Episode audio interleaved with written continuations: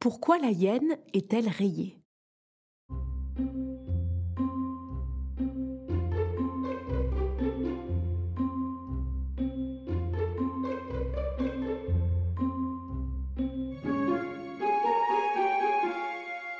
Autrefois, il y a fort longtemps de cela, la hyène était très amie avec le lièvre. C'était une amitié bien étrange. Rusée, la hyène trompait le lièvre chaque fois que l'occasion se présentait, et le brave lièvre la laissait faire. Ne voulant pas de querelle, il préférait ne rien dire. Souvent, nos deux amis allaient ensemble à la pêche. Patient et silencieux, le lièvre restait pendant des heures au bord de l'eau.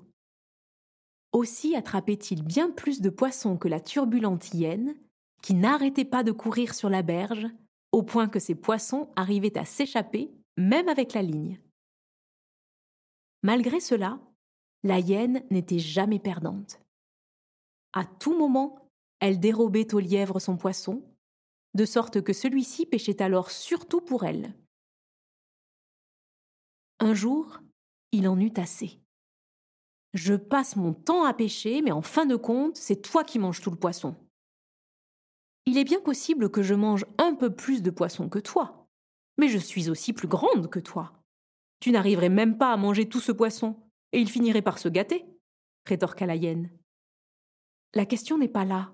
Je peux le faire fumer, et le poisson fumé ne se gâte pas. D'accord, nous allons fumer le poisson, accepta la hyène, s'imaginant qu'elle arriverait bien à voler le poisson fumé. Le lièvre était brave, mais pas stupide. Il ramassa sa pêche et s'en alla sur l'autre berge. La hyène fit la grimace.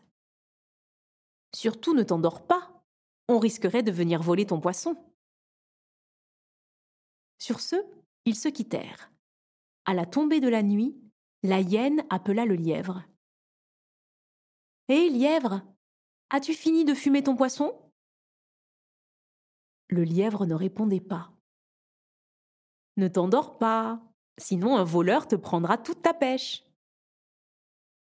Sans rien dire, le lièvre déposa une broche en fer dans le feu. La hyène traversa doucement la rivière et s'approcha à pas de loup du lièvre et de ses poissons. Le lièvre fit mine de dormir. Lorsque la hyène s'empara d'un poisson, il bondit sur ses pieds, attrapa la broche et rossa la hyène avec le bout chauffé à blanc. Sans dire un mot, celle-ci s'enfuit à toutes jambes. Arrivée de l'autre côté de la rivière, elle appela à nouveau le lièvre. Hé, lièvre, n'as-tu pas vu un voleur Un voleur est venu, mais je l'ai corrigé rit le lièvre.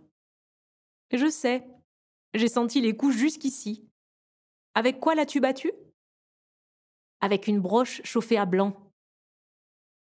Depuis ce temps, la hyène porte des rayures que la broche chauffée à blanc laissa sur son dos.